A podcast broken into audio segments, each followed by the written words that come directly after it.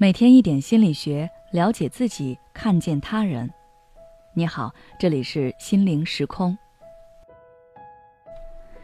今天想跟大家分享的是，职场人都应该掌握的 ET 三 S 法则。说话是一门艺术，也是一项技巧，尤其是在职场环境下，它是一个充满了竞争和合作的地方。会说话可以给你带来很多机遇。同样的，不会说话也可能给你带来很多不必要的麻烦。如何才能给领导和同事留下一个高情商的标签呢？今天我就给大家分享一个职场人都应该掌握的 ET 三 S 法则，让其他人愿意与你交谈。所谓的 ET 三 S 法则，指的是在谈话时，我们需要把控好时机、场合、对方的立场。以及对方的情绪。任何时候说话前，我们都需要考虑这四个因素。具体该怎么做呢？我们一条条来看。比如，你最近手上有三四个项目在同时进行。周一晨会的时候，老板又给你安排了一个任务，你觉得自己不堪重负，于是直接跟老板说：“领导，我不能接受。”最近我手上的事情太多了，你找其他人吧。这句话你在晨会上当众跟领导说，那就是一个绝对错误的时机，因为领导在公司要保持威信，你这样直接拒绝会让领导下不来台。正确的时机是，你可以私底下单独跟领导说出你的难处，让领导明白你既不是傻瓜，也不是超人。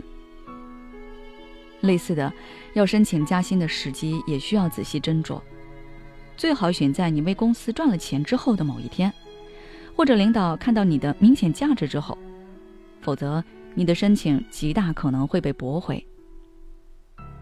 说完了时机，我们再来看场合。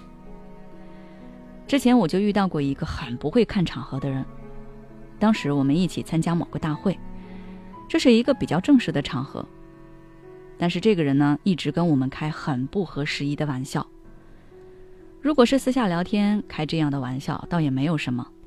但是，当时那个环境和氛围真的很不适合，所以每次他说完，只有他一个人哈哈大笑，其他人都沉默不语，气氛十分尴尬。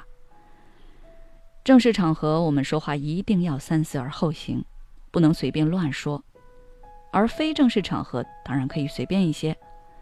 可以像聊家常一样，这样也能拉近彼此的距离，便于感情沟通。除了场合要注意之外，我们还需要知道对方的身份和立场。你可以试想一下，对象分别是主管、下属、平级、合作伙伴，你说话的语气和内容会完全一样吗？当然不会。我们会根据不同的对象，采取不同的说话方式。身份这一点，大家一般都很好掌握，但是立场就需要注意了，尤其是对待平级同事和上级领导。当你不清楚对方的立场时，不要轻易透露出自己的立场，以防跟对方相冲，让他对你产生警惕和防备之心。在电影《九品芝麻官》里就有这样一个场景：包龙星找刑部尚书帮忙告御状，他一开始以为。自己父亲对刑部尚书有救命之恩，他肯定会站在自己这边，所以在对方面前大骂水师提督，结果对方早就是水师提督的人了，于是被一番羞辱，还被打成乞丐。所以一定要先弄清楚对方的立场，再决定跟对方说什么话。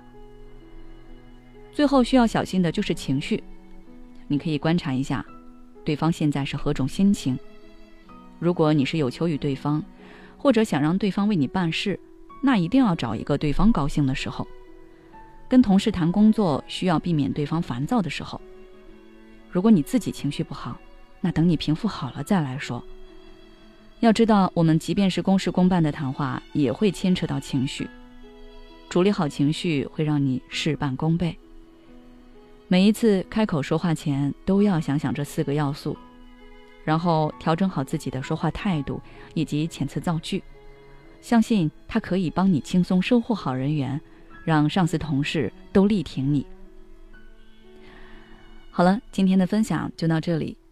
如果你还想要了解更多的相关内容，可以关注我们的微信公众号“心灵时空”，回复关键词“说话技巧”就可以了。